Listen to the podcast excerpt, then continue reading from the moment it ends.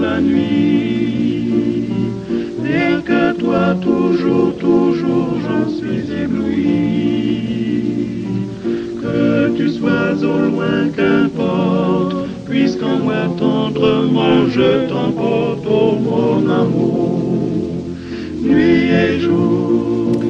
Bonsoir à tous, ravi de vous retrouver pour une nouvelle semaine de Classic Club sur France Musique. C'est tous les soirs, c'est à 22h en direct depuis l'hôtel Bedford à Paris ou alors chez vous en réécoute et en podcast en passant par francemusique.fr. C'était le 15 avril, une date dont on se souviendra. Oh oui, vous en souvenez, c'est certain. Soit vous étiez devant votre poste de télévision, soit vous étiez parmi les badauds BA autour de l'île de la Cité à Paris, la cathédrale Notre-Dame qui flambait. On a eu peur, on a eu très peur que ce soit vraiment la fin pour toute la cathédrale. S'est inquiété aussi, musicien, pour l'orgue. On en a parlé beaucoup, on sait qu'on est en France en trois semaines. On a eu le temps de faire des débats, en veux-tu, en voilà, sur le devenir du haut lieu.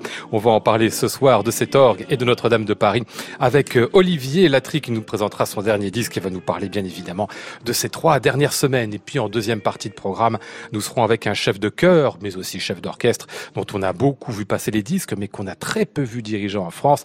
Frieder Bernius sera mon deuxième invité. Le troisième viendra nous faire une petite visite, je crois qu'il n'est déjà pas loin, le futur directeur du Grand Théâtre de Genève, Aviel Cannes. Nous sommes ensemble jusqu'à 23h. Bienvenue à tous dans le Classic Club.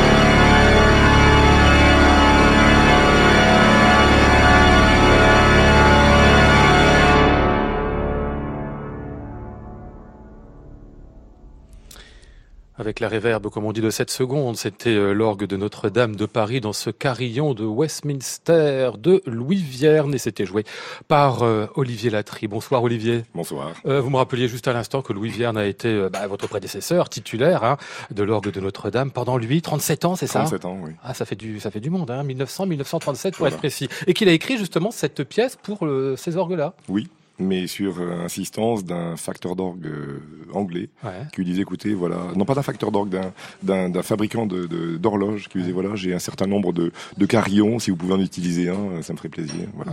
Vous avez une drôle de voix ce soir Olivier. Oui je suis désolé j'étais à faune ce matin je fais ce que je peux. Qu'est-ce qui t'est arrivé Bon, bah, c'est la Suède la semaine dernière. ah, la Suède, ah bah, je m'étonne pas. Oui, c'est des pays froids, ça faut pas y aller là-bas. Oui, il faut pas rester à Paris non plus. Non plus, absolument.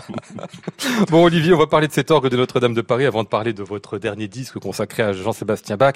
Je le rappelais, cette date, ça nous a tous évidemment immensément ému le, le 15 avril dernier quand on a vu euh, Notre-Dame flamber, la, flèche partir, euh, s'effondrer, et puis toutes les inquiétudes qu'on a eues dans les jours qui suivaient sur l'orgue, dont on ne savait pas s'il était préservé, dans quel état il était. Comment vous avez vécu cette journée? Vous, vous étiez pas en France Non, j'étais à Vienne je venais d'arriver à Vienne quand j'ai appris effectivement que Notre-Dame brûlait. Et euh, on, a, reçu un texto avec une image et dix minutes après une deuxième image et on s'est rendu compte que le feu se propageait à une vitesse absolument incroyable. on a eu effectivement très peur pour tout. Euh, on s'est rendu compte que de toute façon la charpente allait forcément brûler et où ça allait s'arrêter, donc on ne savait rien. Mais en tout cas, on peut quand même louer le, le, le, courage et la ténacité des pompiers, euh, parce qu'on nous a dit depuis qu'à 20 minutes près, la cathédrale euh, tombait. Quoi, Tout est passé. Qu'est-ce que vous avez fait? Vous étiez là-bas, évidemment, euh, sachant pas trop quoi faire. Quoi. Juste en regardant, j'imagine, les, les informations dans votre chambre d'hôtel, c'est ça? C'est ça, et on se téléphonait avec les amis qui étaient à Paris pour savoir mmh. où ça en était, avec le régisseur de la cathédrale, Laurent Prade, avec Yves Castanet, l'organiste de chœur, mes collègues Philippe Lefebvre et Vincent Dubois aussi. On a passé la soirée au téléphone, enfin, et la nuit au téléphone d'ailleurs aussi. Euh, parce qu'évidemment, bon, il y a, l'orgue lui-même, et il y a le monument Notre-Dame, tout le monde y est attaché. Mais quand on y travaille, euh, pas tous les jours, mais presque comme vous, euh, j'imagine que le lieu, ça compte aussi. Oui, ça compte énormément, évidemment et surtout cet orgue parce que en fait c'est un instrument d'une d'une valeur absolument incroyable. On parle de la valeur de la cathédrale, mais mmh. c'est la même chose pour l'orgue avec mmh. euh, euh, tout ce patrimoine. Il y a y a énormément de tuyaux anciens de, de, du XVIIe siècle, etc. L'orgue a été revu par Cavie École complètement, euh, et puis il a été restauré tous les 25 ans pratiquement depuis le début du XVIIe siècle. Donc avec vraiment une, une, une, incroyable âme, j'allais dire. C'est mmh. l'âme de la cathédrale. C'est ce qui fait chanter la cathédrale. Cet orgue, vous dites, il est ancien, il remonte même au XVe siècle. Il y a eu différents travaux qui ont été faits dessus. Euh, un orgue comme une cathédrale, c'est une sorte d'ouvrage collectif finalement. Finalement, c'est les époques qui travaillent sur l'instrument et le font ce qu'il est euh, à notre temps là. Oui, c'est exactement ça. Et ça continue d'ailleurs, parce puisqu'en fait, la dernière restauration a eu il y a cinq ans. Et euh, on a continué en ajoutant un, clavier virtuel, donc qui peut être joué sur n'importe quel des, des, cinq claviers de la console et qui nous permet vraiment de d'aller encore dans d'autres euh, directions sonores qu'on n'avait pas imaginées auparavant. Hum. Alors, il est dans quel état l'orgue aujourd'hui? Enfin, on le sait un petit peu, mais dites-nous un peu plus précisément, Olivier, parce que vous avez pu le voir quand même de, de très très près. Non, je l'ai pas vu, j'ai pas le droit encore. Comment ça? Non, on n'a pas le droit de rentrer. Nous ne sommes que musiciens. Je ne suis qu'organiste de Notre-Dame et rien d'autre. Ah, Donc en fait, euh, mais qui l'a vu alors? Des techniciens conseils du ministère, euh, donc euh, accrédités, ainsi que les facteurs d'orgue qui ont restauré l'orgue il, il, y a cinq ans. Ah oui, donc des gens qui connaissent vraiment. Quand Oui, absolument. Heureusement.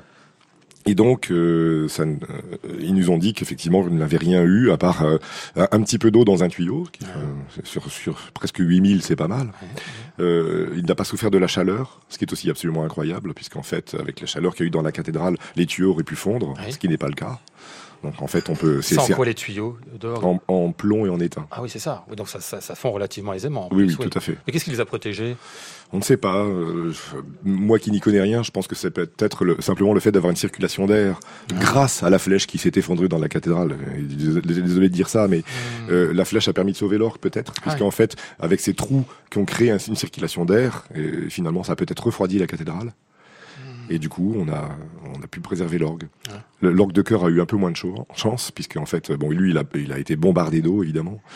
Euh, on ne sait pas dans quel état il est pour l'instant, puisqu'on ne peut pas y accéder pour le coup, puisqu'il est vraiment dans la partie la moins sécurisée de la cathédrale, donc il faut attendre encore un petit peu. Et sur l'orgue lui-même, le grand orgue Cavaille-École, un peu de poussière, enfin beaucoup de poussière en réalité. Qu'est-ce qu'on va en faire de cette poussière? On va la nettoyer après, il faut démonter euh, tous les tuyaux oui, les uns alors, les autres? il y, a, il y, a, plusieurs options. Une des options euh, retenues était de démonter l'ensemble de l'orgue, ce qui serait euh, vraiment, pour moi, un, un, gros problème. Oui. Parce que notamment la façade de Cavaille-École est très fragile si on la démonte, on la remontera pas parce qu'elle ne tiendra pas. Et il y a beaucoup d'éléments de l'orgue école qui ne tiendront pas. Donc en fait, dans ce cas-là, on, contribue à la mort de l'orgue qui a pu être sauvé euh, malgré l'incendie. Ah oui. Donc ce serait quand même dommage. Et j'ai aussi extrêmement peur maintenant de la poussière et surtout de la de- de- de- des composants chimiques de la poussière qui pourraient peut-être endommager les tuyaux. Il faudrait pas que- qu'il y ait une forme de corrosion qui se qui, qui- qui se crée et qui finalement endommage ces tuyaux, les rendent poreux. Évidemment, un tuyau poreux euh, ne sonne plus. C'est-à-dire, et pourquoi on les, on, on les nettoie pas aujourd'hui en fait? Mais bon, j'espère que ça sera fait rapidement. Ah c'est ça. Voilà. Ah oui d'accord. Il y a tout un tas de choses qui font que, enfin oui, les- Vous savez, il y a tellement de choses à faire actuellement sur cette cathédrale. ah ouais que l'orgue passe pas nécessairement en premier. Voilà. Mais par contre, s'il passe pas, j'espère qu'il va pas forcément non plus passer en dernier parce que Hmm. sinon on risque de pas le retrouver, quoi. Euh, Je, je croyais qu'en fait on était rassuré sur l'orgue, pas tant que ça. Faut faire très attention si je je- bien. Quand on, tant que je, je, je n'aurais je n'aurais pas entendu cet orgue, euh, Sonner je serais pas exactement, je serais pas rassuré. De toute façon, ce sera pas avant que Notre-Dame ait été aussi restaurée, donc ça risque de durer quelques temps quand même. Je pense qu'on le fera quand même marcher avant, au Ouais. moins savoir où on en est sur le plan des, des, des problèmes, des dommages. Mhm. On va parler de ça avec vous, euh, Olivier Latry, et puis écoutez donc votre dernier disque consacré à Jean-Sébastien Bach, où vous avez mis euh, quelques merveilles euh, dedans qui sonnent particulièrement bien sur cet orgue-là, mais alors dans le genre grand symphonique aussi. hein. Ici, un extrait de la Passacaille et Fugue en do mineur.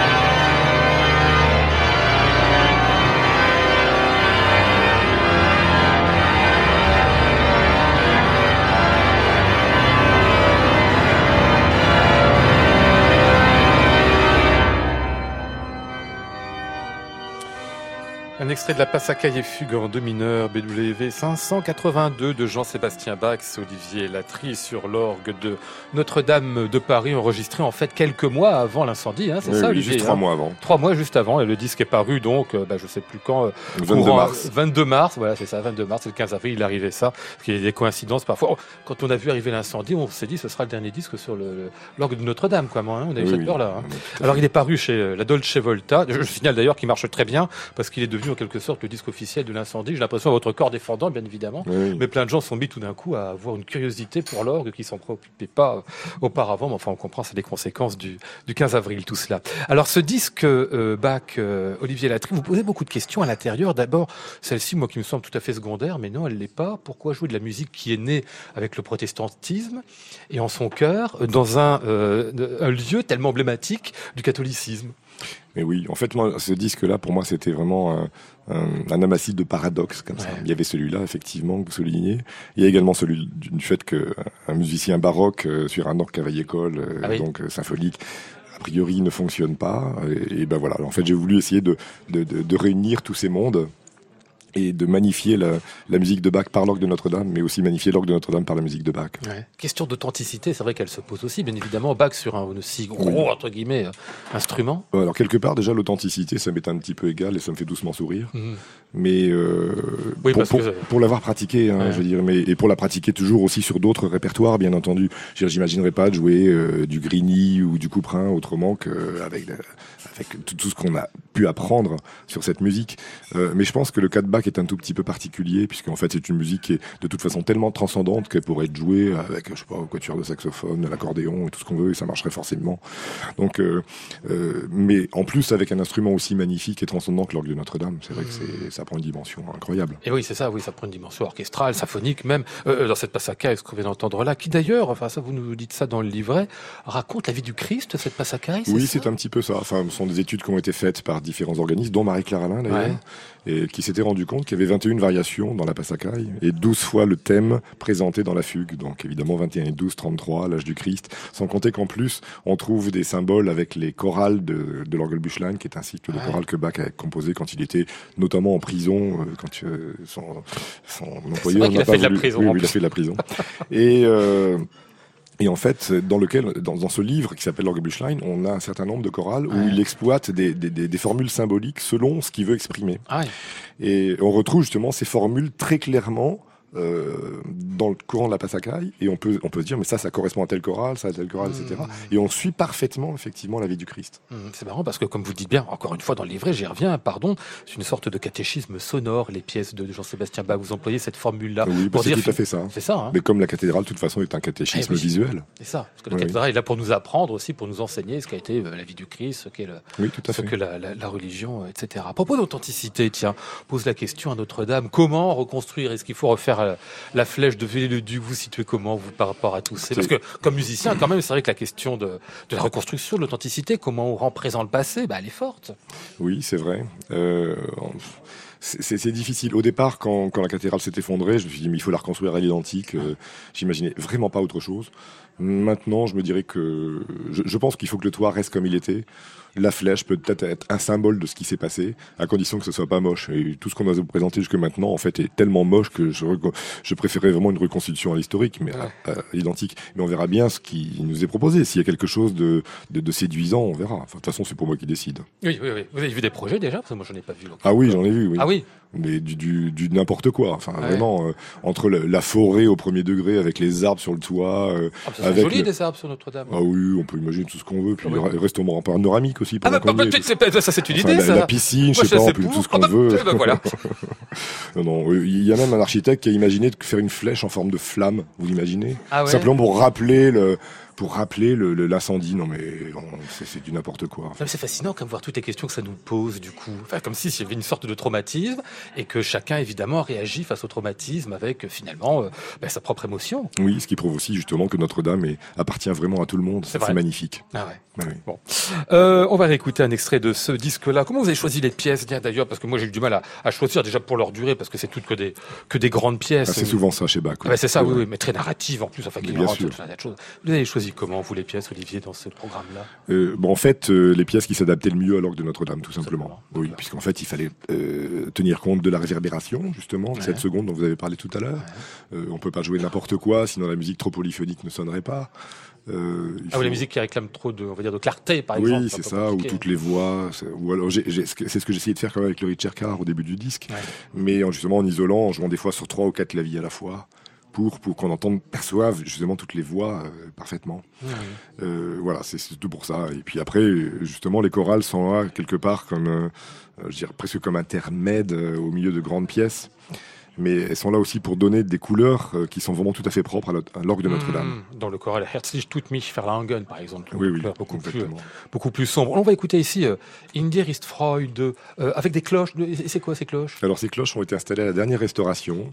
Euh, sont des, des, des cloches tubes en fait. Ah oui Euh, Ah, tubulaires, comme ça. oui, oui. À côté de l'orgue, pour l'orgue. non, elles sont dans l'orgue, Dans l'orgue même. dans l'orgue lui-même. Et puis donc, euh, voilà, on peut s'en servir euh, au gré de- des envies de l'organiste. Et vous les actionnez là. comment Ben, on tire un jeu comme n'importe quel jeu de l'orgue. Ah, et puis on peut les avoir soit au clavier, soit au, au pédalier. Et c'est l'un donc des, combien j'ai compté, 115 jeux qu'il y a à l'orgue de C'est ça, Notre-Dame, c'est ça, je me- Ça me semble énorme, c'est réellement beaucoup. Oui, oui, c'est à peu près un jeu par décibel, puisque l'orgue fait pratiquement 115 décibels avec le tutti. Donc, euh, Ah oui. oui. Bon, d'accord. Eh ben, voici ce Jean-Sébastien Bach joué par euh, Olivier Latry avec les cloches tubulaires.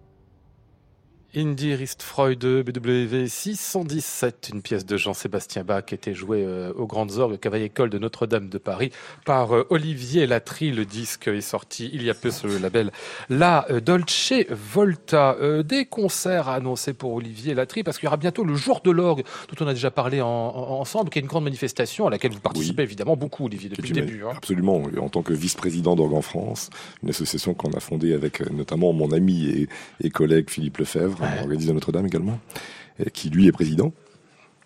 Et euh, en fait, euh, la- le, week-end prochain, toutes les tribunes de, de, de France seront ouvertes à- aux gens qui veulent découvrir l'orgue. Il y aura des concerts un petit peu partout. Euh, Moi-même, je serai à Danemarie, en Alsace, où euh, non seulement j'aurai un concert, mais j'aurai aussi une masterclass pour des, des élèves du conserva des conservatoires de Mulhouse et de ce coin-là. Euh, et également aussi une présentation de, de ce que c'est que le métier d'organiste à des très jeunes enfants Ouais. de 6-7 ans.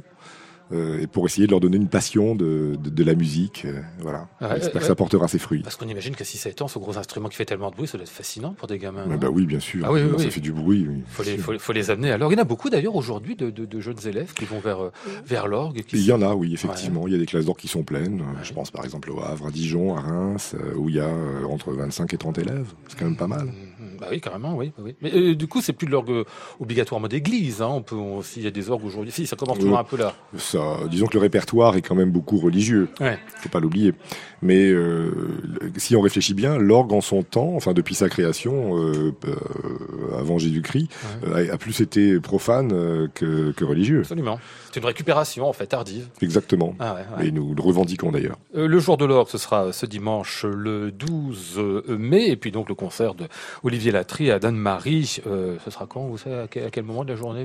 Je pense que c'est dans l'après-midi. Dans l'après-midi. 17 ou Bon, 18 on, on ira chercher sur le site euh, du joueur de l'orgue si on veut avoir toutes les informations. Qu'est-ce que vous allez, pardon, euh, Olivier, euh, faire avec l'orgue dans les années qui viennent, vous? Parce que du coup, vous retrouvez quand même les, les trois organistes titulaires de Notre-Dame de Paris, si j'ose dire, en une sorte de chômage technique, non? Oui, mais je dirais qu'à la limite, c'est pas forcément le plus Bah non, embêtant pour nous. concerne non, c'est vrai, ça nous concerne, mais je suis surtout concerné personnellement par les, les autres employés de la cathédrale, parce que nous, finalement, on est soit prof dans un conservatoire, Vincent Dubois est directeur du conservatoire de Strasbourg, donc on a d'autres activités à côté, on donne des concerts. Mais par contre, pour les gardiens de la cathédrale, pour les sacristiens de la cathédrale, qui se retrouvent dans 15 jours, tout à fait au chômage technique Ah oui. et au chômage après, euh, pour ça, c'est ça, c'est un drame humain extrême.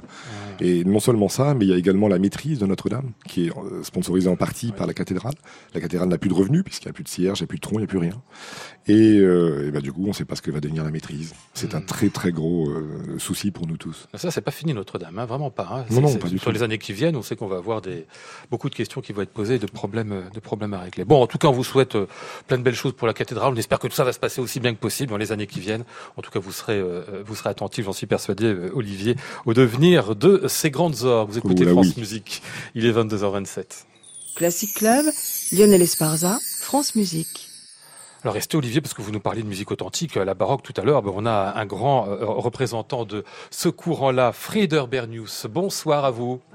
Bonsoir. Merci de venir nous voir. Je suis ravi de vous recevoir parce que c'est la première fois que, que je vous vois. Il faut dire que vous donnez très très peu de concerts en France, mais en revanche, vous aviez eu tout au long de votre carrière une activité discographique absolument euh, formidable. On va pouvoir parler de ça euh, avec vous en rappelant peut-être, je disais au début de programme, que vous étiez d'abord chef de chœur et après chef d'orchestre. Est-ce que c'est bien vrai?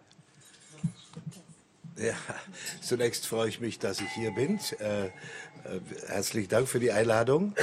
Und es ist tatsächlich so, dass ich mich äh, zunächst mit Chormusik befasst habe. Ich habe vor 50 Jahren äh, den Kammerchor Stuttgart gegründet und danach habe ich etwas anderes gemacht.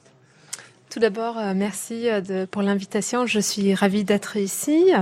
Et euh, effectivement, euh, j'ai tout d'abord commencé par un chœur. Il y a 50 ans, j'ai créé ce chœur à Stuttgart. Alors, ce chœur, c'est donc le. es tut mir auch leid, dass ich ähm, nur Griechisch und Latein in der Schule gelernt habe. Leider mein Französisch nicht sehr, sehr gut ist, aber äh, ich freue mich, dass ich eine gute Übersetzerin habe. Et je suis vraiment désolée. Je n'ai se- J'ai seulement appris le grec et le latin. Et heureusement, j'ai quelqu'un pour, pour faire euh, Ce seront de très belles langues. Et le quelqu'un, c'est Verina, qu'on salue aussi. Bonsoir. Qui nous fait la traduction depuis l'allemand. Le chœur en question, euh, c'est vrai, le chœur de chambre de Stuttgart, comme on dit euh, en français. Vous l'avez rappelé à l'instant. Il a eu 50 ans l'année dernière. C'est quand même incroyable que la même personne, une seule personne, vous dirigez euh, le même chœur pendant un demi-siècle. Ja, das ist äh, Absicht, Bah oui, c'est une intention. weil ich unfähig bin. Parce que je suis incapable. Weil ich unfähig bin, äh, etwas anderes zu machen Je oder mit anderen Chören zusammenzuarbeiten. de faire autre chose ou de travailler avec d'autres chœurs. Ah oui, juste Das, celui-là. das heißt, das heißt äh, ja, ich habe meine eigenen Klangvorstellungen und die kann ich mir nur äh, selber erarbeiten. Wenn ich Gastdirigent bin, dann muss ich das akzeptieren, den Klang, den ich dort vor, vorfinde. Aber ich möchte gerne meinen eigenen Klang finden. Parce qu'en effet, j'ai mes propres idées du son et euh, en tant qu'invité, euh, je ne peux pas les développer, les, les travailler. Et Ah ouais. c'est pour cela que je, je les développe, je, je, je les travaille avec mon propre cœur. Hmm. On va écouter ce résultat-là pour ceux qui ne connaîtraient pas euh, vos disques qui sont rares, j'imagine, parmi les auditeurs de France Musique. Mais après tout, euh, on ne sait pas. Et puisqu'on a commencé cette émission aussi avec du bac, eh bien, en voici.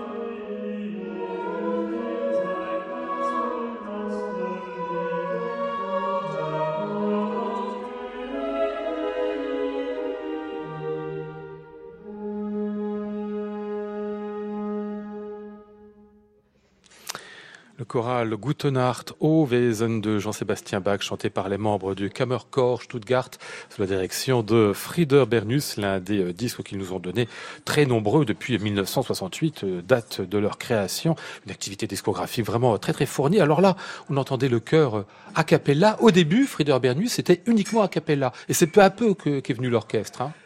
Ja, das war meine Entwicklung. Oui, c'était mon développement. Ich habe schon als 17-Jähriger mit einem Jugendchor angefangen À l'âge de 17 ans, déjà, j'ai commencé avec un chœur euh, de, de jeunes. und mit dem Studium, mit dem Musikstudium, habe ich den Kammerchor begründet, als ich 20 war. Et lors de mes études euh, de, de musique, j'ai commencé à fonder euh, cette chœur. J'avais euh, euh, 20 ans. Aber ich äh, habe nach zehn Jahren gemerkt, dass das nicht reicht, dass ich noch äh, andere Epochen oder andere Werke äh, dazu nehmen muss. Mais dix ans plus tard, je me suis rendu compte que c'était pas suffisant, qu'il fallait rajouter euh, d'autres époques. Et donc, ça a été, l'orchestre a été une sorte de développement depuis le, depuis le chœur lui-même. Ce qui s'est développé aussi, c'est le, c'est le répertoire. Qu'est-ce que vous chantiez comme répertoire au, au début du chœur? Ich denke, in den 80er Jahren, da war das wichtig, äh, da kam diese historische Aufführungspraxis. Und der, mit der habe ich sehr viel zu tun, habe äh, die Werke neu interpretiert und auch neue Werke äh, zum ersten Mal herausgegeben. En fait, tout a commencé dans les années euh, euh, 80 euh, avec euh, l'interprétation sur euh, musique euh, d'époque. Euh, C'est là que j'ai euh, découvert euh, de nouvelles euh, œuvres. Ich habe dann ein eigenes äh, Barockorchester gegründet und auch ein eigenes Festival in Stuttgart. Et à ce moment-là, j'ai euh, fondé un- mon, mon propre orchestre baroque et mon propre festival à Stuttgart. Ouais. Autour des musiques anciennes, bien évidemment, mais avec un répertoire très élargi. Parce que, par exemple, on écoutera un peu plus tard euh, Zelenka. Vous avez aimé chercher aussi des, des compositeurs qui étaient très très peu connus. Ja, mir ist besonders wichtig, dass ich ähm, ja nicht immer nur die bekannten Werke äh, dirigiere. Das ist auch wichtig, weil man möchte immer neue Ansätze machen. Aber es ist auch genauso wichtig, äh, Musik zu finden, die nicht bekannt ist, die noch nicht so abgespielt ist. Oui, oui, oui, ça me tient beaucoup à cœur euh, euh, de diriger aussi euh, des œuvres moins connues. Bien évidemment, il faut trouver aussi pour les anciens, euh, pour les œuvres connues, euh, de nouvelles approches, etc. Mais ça me tient vraiment à cœur euh, ces, ces œuvres moins connues. On va Natürlich ist es eine Frage der Qualität und äh, äh, ja, größer als Bach, das ge ge geht nicht gut, ja, das gibt es nicht. C'est aussi une question de qualité, mais bien évidemment, plus grand que Bach, euh, ça, ce n'est pas possible.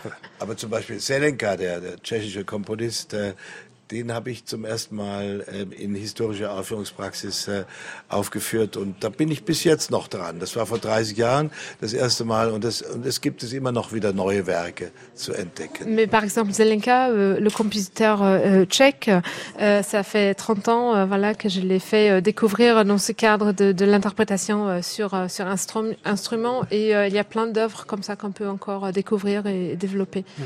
Eh bien, il se trouve que votre dernier disque est aussi euh, consacré à ce Yann Dismas Zelenka. À chaque fois qu'on écoute de sa musique, on est étonné de ce qu'elle nous dit et de ce qu'elle bah, de son originalité aussi. hein.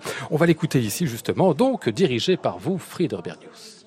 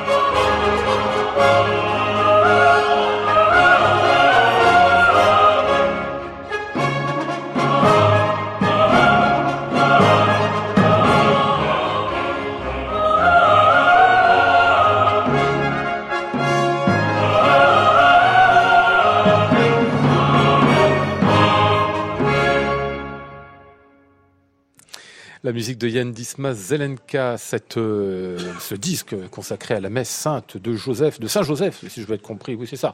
Cum Santo Spiritu qu'on entendait euh, ici, chanté par euh, les membres du Kammerchor de Stuttgart et puis l'orchestre baroque de Stuttgart, l'ensemble instrumental, l'orchestre créé par Frieder Bernius. Tout aussi est une nouveauté du label Carus. C'est sur ce label que vous nous offrez plein de disques ces dernières années. Il y a eu Sony aussi pendant très très longtemps avec que, que merveille qu'on a vu passer au fil du temps. Une question Frieder Bernus sur la ville de Stuttgart. Musicalement, il y a beaucoup de choses. Comment vous expliquez ça? Il y a une tradition à Stuttgart musicale particulière? Ich wohne jetzt und arbeite seit 50 Jahren in Stuttgart.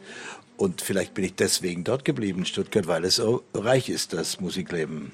Cela fait maintenant 50 ans que je vis et travaille euh, à Stuttgart. Et si je suis restée, c'est peut-être effectivement parce qu'il y a une vie musicale euh, très riche. Ouais. Of course ist das äh, der Sitz des Radiosymphonieorchesters äh, oder es gibt ein äh, gutes Theaterorchester, aber es gibt vor allem auch viele ähm, viele Chöre, viele professionelle Chöre vom SWR oder von der Bachakademie. Es, es scheint, dass die, die Schwaben, ja, die, die, die, die Menschen von äh, Stuttgart, dass die besonders gerne singen. Mhm. Bien entendu, voilà, il y a la radio euh, symphonique euh, et aussi euh, pas mal de chœurs professionnels de la SWR ou encore la Bach Academy. Et il semble vraiment que les SWAP qui, qui vivent aiment bien la, la musique, aiment bien chanter. Alors, il y a un autre chef de chœur qu'on connaît là-bas, mais dans un autre répertoire, Titus Gottwald, lui plutôt pour la musique du XXe siècle, qui est aussi installé à Stuttgart depuis des années. Vous êtes concurrents tous les deux, vous êtes amis ou les répertoires sont tellement différents, vous vous croisez pas? Ach ja, das ist eine gute Frage. Die Konkurrenz gibt es schon, nicht wahr? Vor allem, wenn es ums Geld geht. Bonne question. Effectivement, il existe une concurrence, surtout euh, ce qui concerne la euh, concurrence financière. Ah oui. Aber ja, wir versuchen uns gegenüber, was das Repertoire betrifft, etwas abzugrenzen. Und dann kann jeder irgendwie gut überleben. Mais effectivement, euh, nous essayons, euh, en ce qui concerne le répertoire, euh, de bien nous, différencier et comme ça, tout un chacun peut bien survivre. On a toujours l'impression, depuis la France, Frieder Bernius, que l'Allemagne c'est un pays absolument merveilleux pour la musique, que l'argent coule à flot pour la musique et que tous les ensembles peuvent avoir tous les budgets, les financements qu'ils veulent. Est-ce que c'est le cas? Also jedes Budget bestimmt nicht. pas, pas tout budget euh, non plus. Ja, aber es ist tatsächlich so, es ist die Tradition, dass es, ich weiß nicht, wie viele Opernhäuser gibt es immer noch in, in Deutschland, aber ich glaube, das hängt, wenn ich das sagen darf, damit zusammen, dass es eben viele Zentren gegeben hat. Im 18. und 19. Jahrhundert viele politische Zentren, viele kleine Staaten und nicht nur ein großes Zentrum, nicht wahr? Sondern, und da hat jeder kleine Staat hat sein, seine Musik, äh, seine Kapelle gehabt, seinen Hofkapellmeister, der hat komponiert und deswegen und äh, aufgeführt und deswegen gibt es so viele. Mhm. Oui, oui, effectivement, euh, il y a une sorte de tradition. On n'a qu'à regarder euh, le nombre de maisons euh, d'opéra. C'est aussi dû à l'histoire. Donc, il y avait beaucoup de centres, de centres politiques au XVIIIe, au XIXe siècle. Tous ces petits États et chacun avait sa chapelle de cour avec ses compositeurs, etc. Et donc, les traditions se perdurent aujourd'hui. Allez, un dernier extrait de l'un de vos disques assez ancien. Celui-ci remonte aux années 90. C'est pour Bruckner et son Locusiste.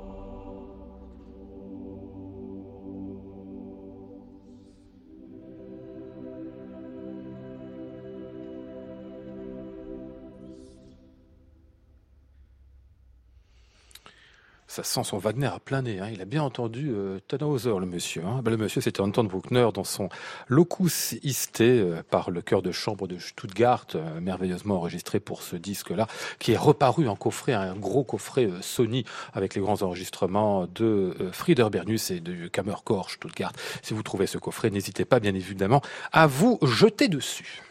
Classic Club, Lionel Esparza, France Musique.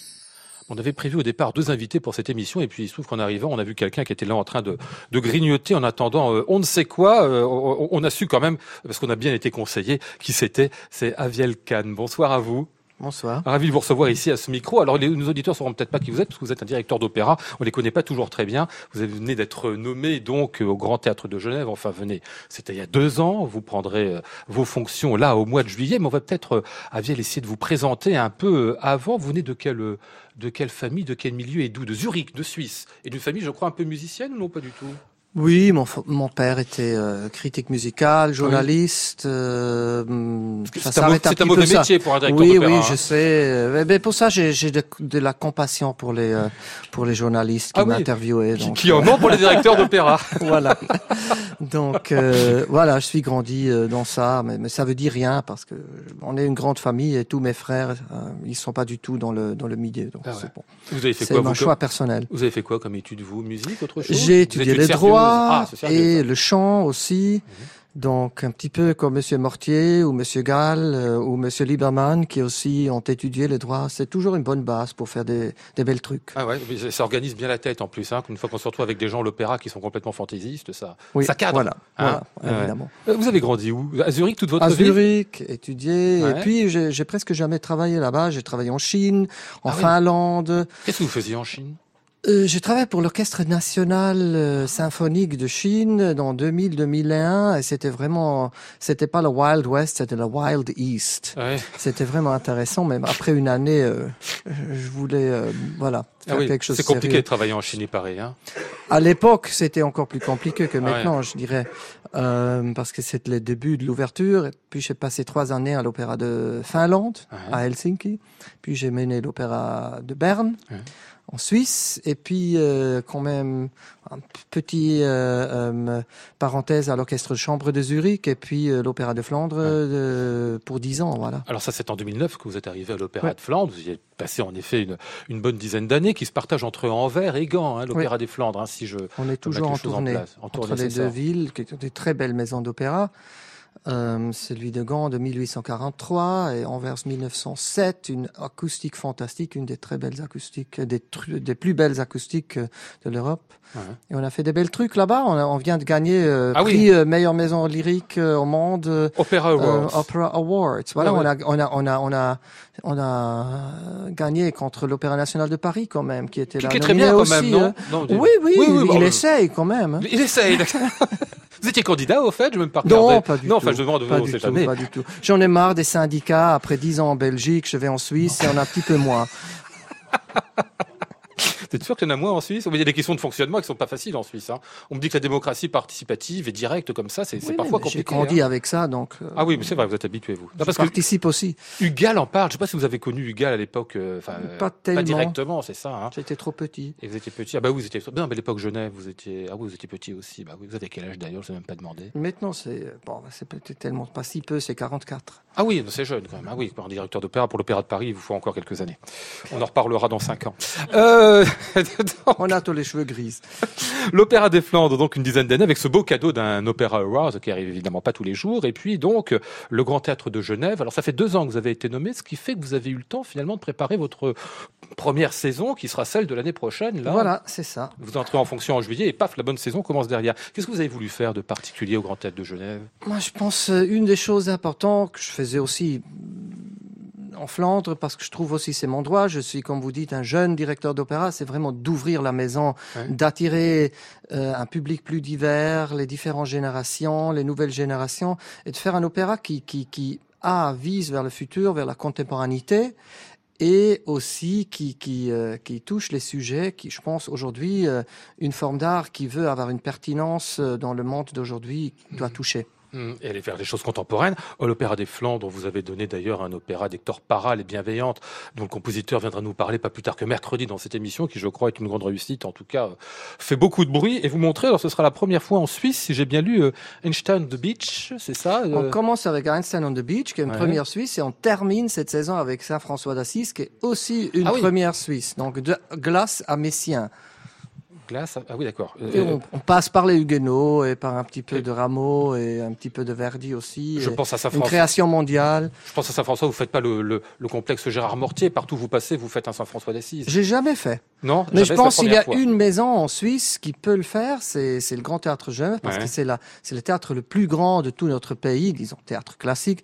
Euh, on a avec Jonathan Knott un chef d'orchestre qui est vraiment euh, idéal pour Ouais. cette œuvre, qui est à la tête de l'orchestre suisse romande. Donc on a pensé à un projet de rêve euh, pour lui, pour Jonathan Knott, et pour moi, c'est euh, proposer cette œuvre en Suisse. Ouais. Et c'est quoi la plage euh, à Vielcan La plage, c'est là où, euh, voilà, c'est là, disons notre troisième scène, mais elle Ouais. est réelle et pas que synthétique.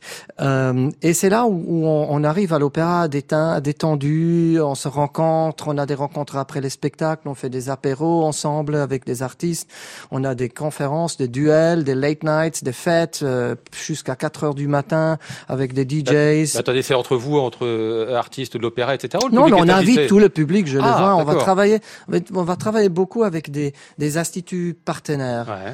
euh, de vraiment lier la maison aussi, de voir la maison un petit peu catalyseur de ce qui est tout euh, la vie culturelle de la ville, soit de l'orchestre, euh, de, de, de musée de l'art contemporain, euh, aux autres orchestres, aux- des clubs, euh, des donc, clubs. des clubs. Donc on va voir les. Huguenots un soir et puis après on va on va en boîte On après. va voir les Huguenots dansants, Ah, parce ouais. qu'on a même, on a encore beaucoup de Huguenots à Genève, Ah ouais. donc Et faut encore- faire danser. Eh oui, en plus, oui, oui, les Huguenots s'adaptaient en plus à la à, la Suisse. Hein. Enfin, je veux dire le, le- le- la thématique, évidemment, la thématique religieuse. pour Évidemment, retrouver quelque Genève, en dehors de, du Grand Théâtre, il y a le mur de la Réforme, Ouais. avec tous les réformateurs. Mais les Huguenots qu'on va donner avec Marc Minkowski qui les dirige, que je trouve c'est génial lui, et, et, euh, une très belle distribution. C'est un opéra que j'étais surpris que dans la ville des Huguenots, c'était plus donné depuis 1927. chose. Hmm, C'est quand même assez surprenant. La nouvelle saison, la prochaine saison donc du Grand Théâtre de Genève est d'ores et déjà disponible. Ce sera la première d'Aviel Cannes. Oser l'espoir, c'est le nom que vous avez donné. C'est vrai qu'on a l'impression aujourd'hui, oser l'espoir, c'est un peu, euh, hein, c'est presque une utopie. L'espoir Hein. qu'il y a un futur pour l'opéra, qu'il y a un jeune public qui veut venir. Et puis aussi Genève, c'est peut-être un petit peu l'île de l'espoir. Euh, hein, la Suisse reste un petit peu l'île des heureux. Oui. Euh, euh, si on re- regarde autour euh, le monde, voilà. C'est pas toujours l'espoir. Merci Aviel Cannes de nous avoir fait un petit bonjour. Je, je vous laisse retourner à votre dessert, hein, parce que lui, il est venu tranquillement bouffer, puis moi je lui ai mis le gratin dessus. Curieux, qu'est-ce qu'ils vont me donner Ah oui, vous vous donnez un truc, vous inquiétez pas, ça va être bien. Et on va refermer l'émission avec un extrait du disque d'Olivier Latry qui est resté avec nous et le Richard Carr à 6, euh, Jean-Sébastien Bach qui l'a enregistré ici en ouverture de son programme.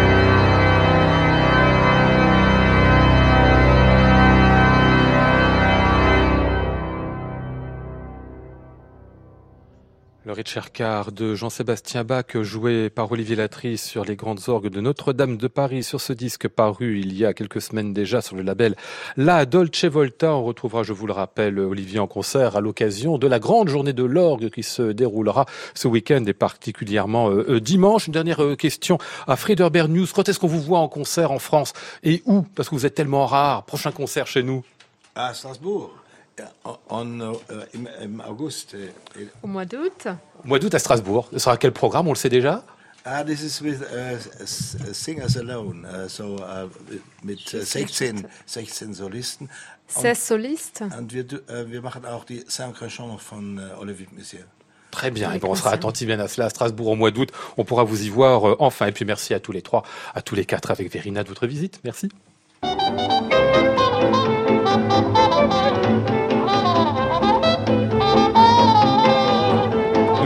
Aujourd'hui avec Flora Sternadel, Maud Nourri, Antoine Courtin, Michel Gassic et Élise Le.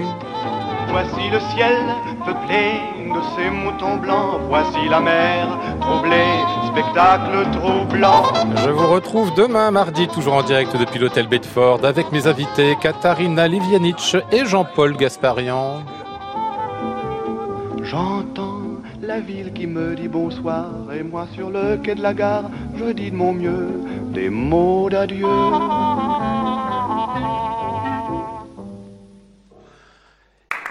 À réécouter sur francemusique.fr.